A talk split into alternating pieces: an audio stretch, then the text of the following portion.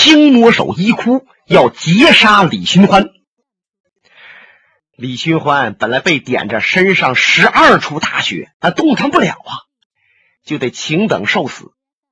可是那洛阳的田七田大侠跟李寻欢说了：“你要不想死在青魔手一哭的手里边，现在我就把你一条胳膊的穴道解开，把你的小飞刀给你，你用刀杀了一哭，然后咱们赶奔少林寺。”说不定到了少林寺，你能够用什么证据洗清白，说明你不是什么什么梅花道，那我们还可以把你放了。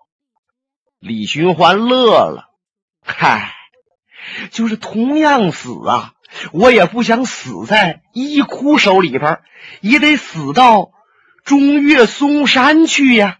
哎，就这样。田七把李寻欢那穴道给解开一处，也就是右肩胛穴，他的右胳膊呀就能动了，把小刀捏在了手中。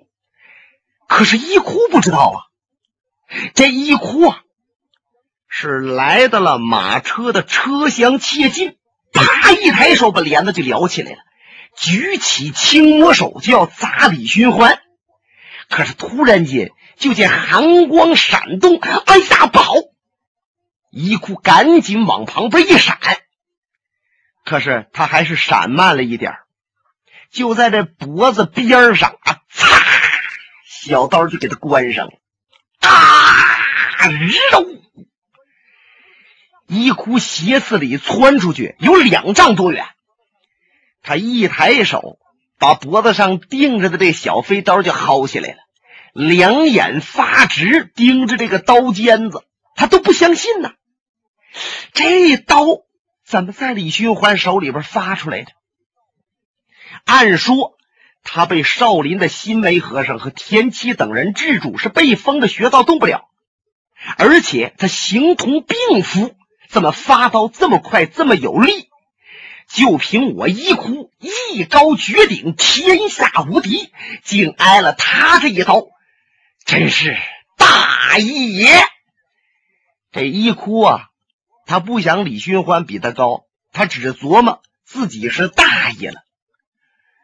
那么说书的交代，这还得说田七没把李寻欢的穴道都给解开，嗨，仅仅给他解除一处穴，那大半边身子还发麻呢。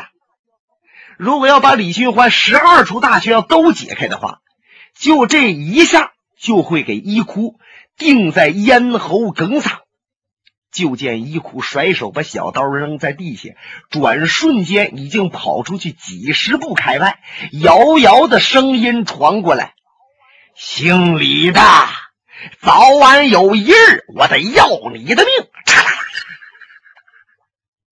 跑没影了。田七是拍掌大笑啊，哈哈哈哈哈哈！李探花果然是力不虚发，每发必中。小李飞刀名不虚传，好神刀也。可是少林的新梅大师真是丈二和尚摸不着头脑啊！哎，这李寻欢被点的穴道，怎么把刀发出去了？哎，这怎么回事呢？田七向他一解释，哈哈。是我呀，把他穴道解开一处，给的这小刀，咱们才转危为安，化险为夷。哦，原来如此。心没琢磨，无关李寻欢是什么样的人呐，他这刀可真厉害。不怪白晓生、白先生排武林兵刃谱，把这小刀排在了第三位。真名副其实。这时候，被青魔手打轰过去的四个和尚，慧光、慧妙、慧元、慧智都已经醒过来了。他们吃了解药以后，恢复的挺快。可是，等他们站起来，再想找一哭出去报仇，那一哭早就没影了。老和尚心梅告诉。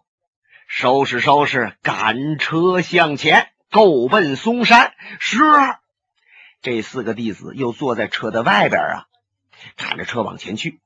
李寻欢、新梅和田七他们还是在车厢之内。这田七呀，把给李寻欢解开的那个穴道又封上了。哎，他心想：别来这套。他那胳膊只要能动一点儿，我们就不安全呐。对他得严加防范。好，咕噜咕噜咕噜咕噜咕噜咕噜咕噜咕噜。马车向前走了有一个多时辰，前边有一个小镇。书中交代，这个镇子叫富裕镇。这镇子叫富裕镇，小镇也果然很富裕。两趟街道十分的宽阔和干净，房舍林立。他们一看呐，在小十字街路口那有一座大殿房，这大门啊敞着，往里观看，见有东西跨院，上房。也很宽敞明亮。新梅和田七一合计，哎，就住在这个地方吧。店小二马上迎过来，把车呀赶进去，安排好，然后指点他们，本店房还开有饭馆，让他们到馆子里边啊去吃饭。可是田七和新梅嘀咕：“大师啊，馆子里边人多嘴杂，我怕出现意外。”他拿眼角撩了撩李寻欢，嗯，大师，您明白我的意思吗？嗯，明白。那这么办吧，咱们弄俩小菜啊，就在咱们住的那个屋子里边吃，你看行吗？哎，行行行。这田七去安排去了。他一想，出家的僧人那得吃素的呀，可是我要跟他们吃素的呀，受不了。这嘴啊馋呐，哎。这田七呢，弄了几个素菜，告诉店小二给端到屋里边来。可是他暗中告诉给他做几个不错的菜。哎，等一会儿天黑了，大师他们都休息了，他慢慢再受用。这菜啊摆上来了，别看是粗茶淡饭，哎呀，这少林和尚饿了这么一阵子，吃的满香啊。少林的规矩也大。那吃饭的时候不能稀里哗啦的。你看，慧光、慧明他们一吃饭，静悄悄的，还干净利索。这新梅大师啊，看看这些饭菜，他嘴中发干，有点吃不进去。可能这也是年岁大的关系。无论怎么样，一个武术大家，他都八十多岁了，身体呀还是有些不适。田七又告诉伙计，给弄了一碗稀粥。拌了一点糖，这新梅大师才勉强的喝了半碗。这田七瞧瞧李寻欢，见李寻欢瞅着这几盘菜，手中拿着筷子呀，好像是不大乐意吃。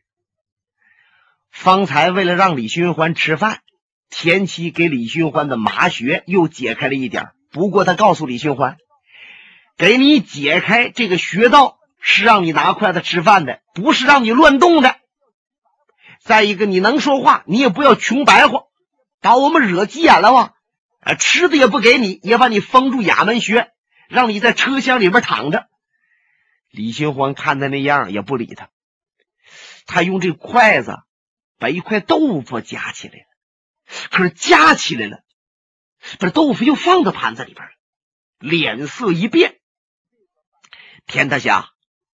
这个饭菜吃不得，什么？瘫痪郎，到现在了就别讲究了。如果这个饭菜你要都吃不得的话，那你就得请等挨饿呀。怎么我的话你不明白？这个饭菜里有毒，有毒！哎呀，你真能耍花招啊！你是不是以为你这么一说，我就得重新给你？哎。这田七呀，还想对李寻欢冷嘲热讽，可是他扭头一看，下面的话说不下去了。就见少林寺的四个中年僧人，慧光、慧明、慧远、慧智，虽说还低头吃着饭，可是脸色发灰，那不是正色啊！哎呦，这是中毒了。与此同时，新梅也发现了，他赶紧一扒拉慧光：“不要吃了，不要吃了！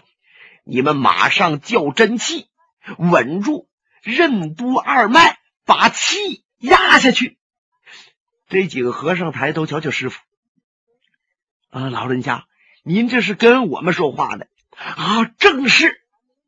四个和尚还没弄明白怎么回事呢，突然间浑身痉挛，脸色大变，用手一捂肚子，啊，扑通扑通，哐当当当，东倒西歪，鼻口冒血，那血呀都是黑的。再一口脉门没脉了，绝气身亡。弥陀佛！老和尚瞧着四个弟子的死尸，浑身颤抖。阿弥陀佛，这是谁下的毒，竟如此心狠手辣呀？还多亏这老和尚。一时吃不进饭菜，来了点稀粥拌糖，不然的话，他也得跟弟子一样死了。那田七虽然没中毒，脸灰了，怎么吓的呀？这时候，那店小二正好进来。哎呦，高僧高僧，各位客官，有什么吩咐您尽管说啊！您到了我们这儿啊，就当成自己的庙、自己的家一样。田七劈手就把他抓住了。哎哎哎！我说大爷，您这是要干什么？我来问你，你为什么在韭菜中下毒？店小二吓坏了，他也瞧着了，四个中年和尚都倒地下了。啊！我不知道怎么回事，我我不清楚。啊。李寻欢在旁边叹了口气：“嗨，真要是他下的毒，早就逃之夭夭了。”还等着你把他的脖领子抓住啊！新梅一听也对啊，田大侠，你还是把他放了吧。田七抖手把店小二扔在地下了，噌一下窜出去了。这新梅大师也跟出来了，他们俩想到一起去了，一前一后都奔这店家的灶房而来。他们一琢磨，可能是那上灶的大师傅从中下的毒。可是等他们两个人往灶房里一进，都呆那儿，动弹不了了。说怎么着？就见那一个贴墩的，一个上灶的，盘着腿儿，哎呀，在那坐着，滋儿一口酒，扒一口菜，搁那喝呢。喝可是喝呀，就这两位。那脸色也是死灰色。新梅大师他就明白了，这两位也中毒了。他们两个人正喝着，回头一看，哎呦，进来个老和尚，还有一个中年胖子。哈哈，我说出家僧人也想跑到这儿偷点嘴吗？来来来，我敬你一杯，我啊，扑通。说着，我敬你一杯。就他这么一比划手，他那个毒性一下就发作了。同时间，贴墩的上灶的两个人都跌落在椅子下，死于非命。心梅一瞧，就在炒菜那个油里边啊，有一条长虫，它都发红了。哦。明白了，这是有人把这毒下到油里边去。那么他们用这个油给我们做了菜，回过头，他们也用这油自己做了菜，所以说就都毒死了。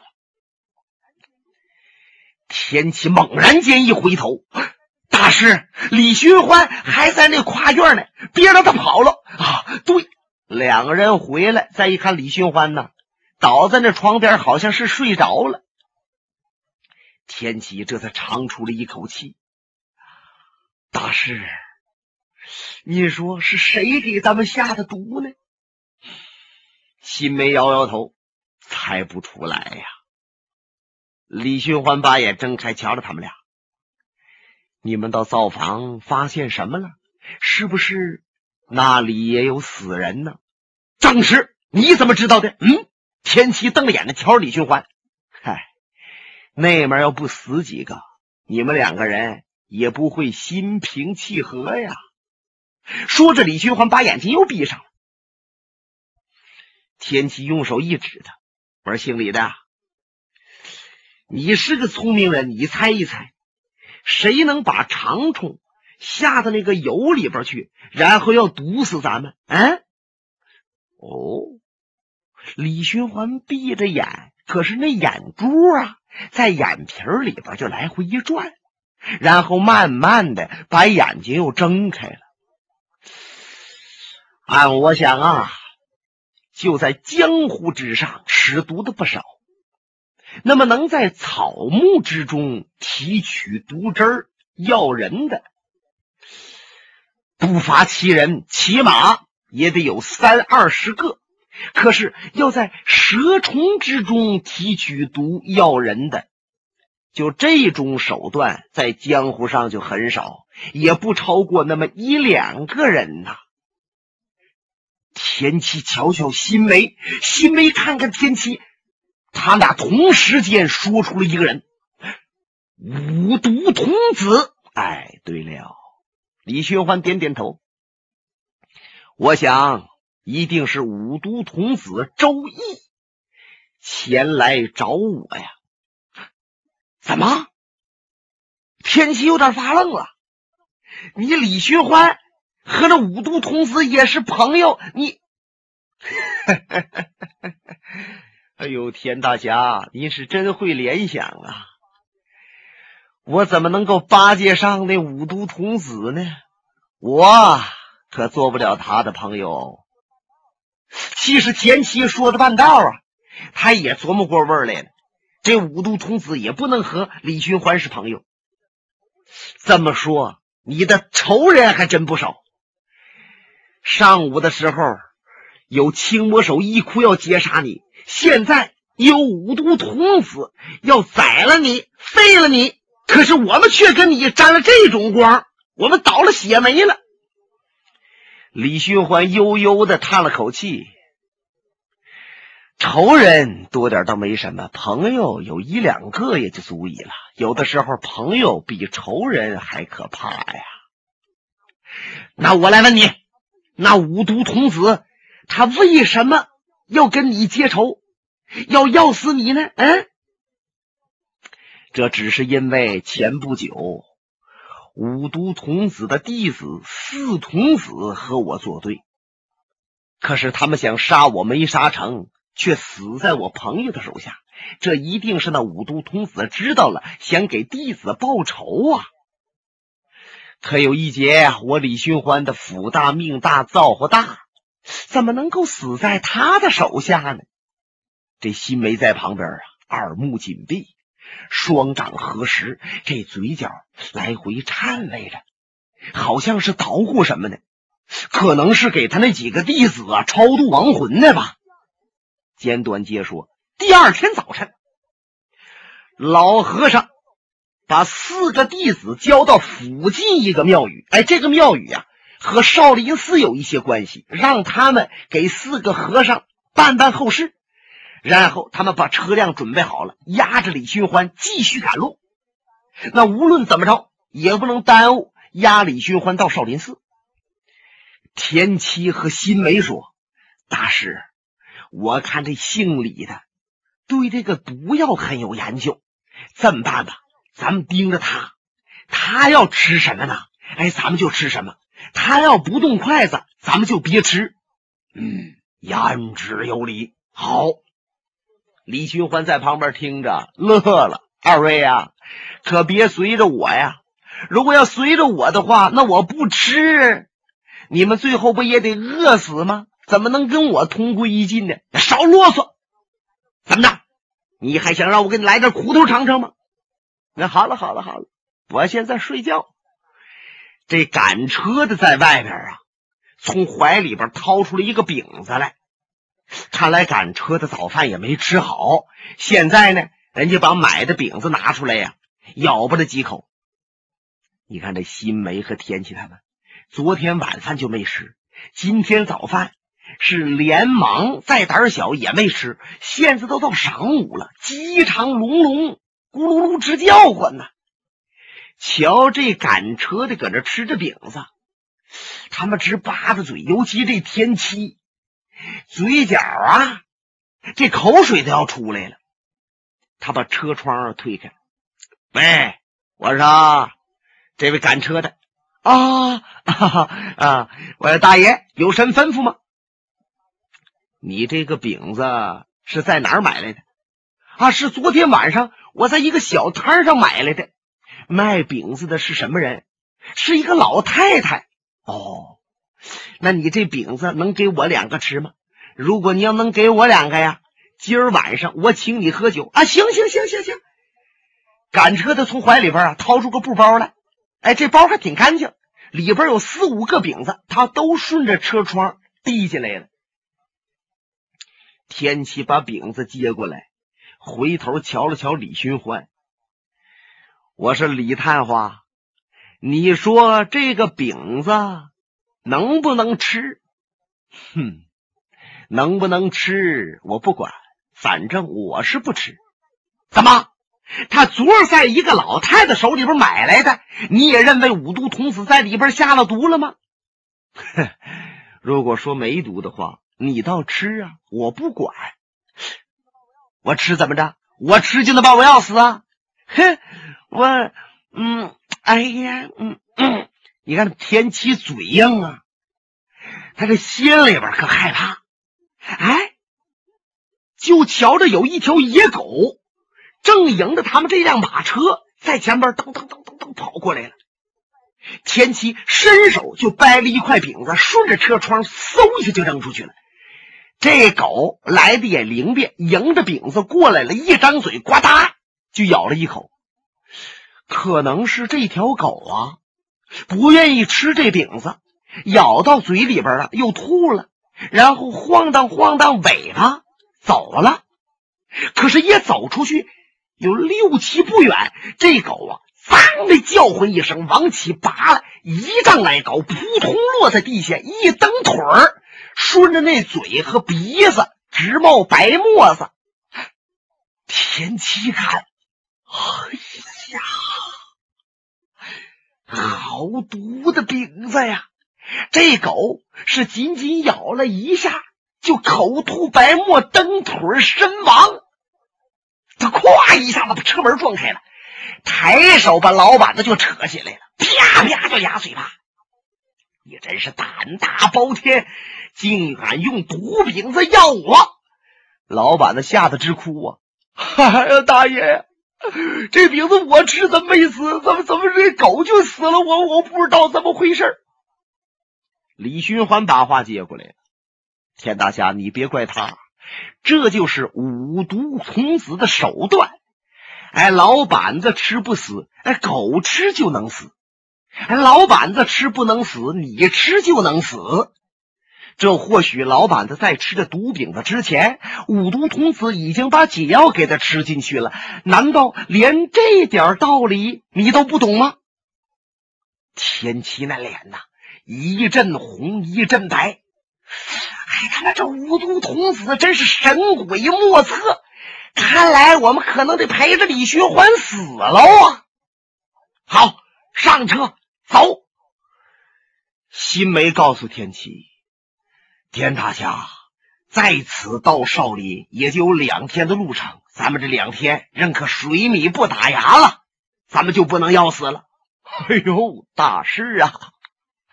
水米不打牙。都饿不死，可有一劫啊！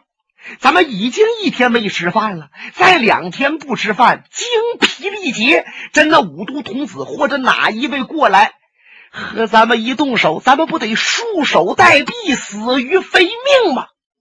他们在车里边正唠着，就在道边的树林里边有一个人，两眼是恶毒的瞧着他们这辆车，不是别人，正是五毒童子。本节目由哈尔滨大地评书艺术研究所研究录制。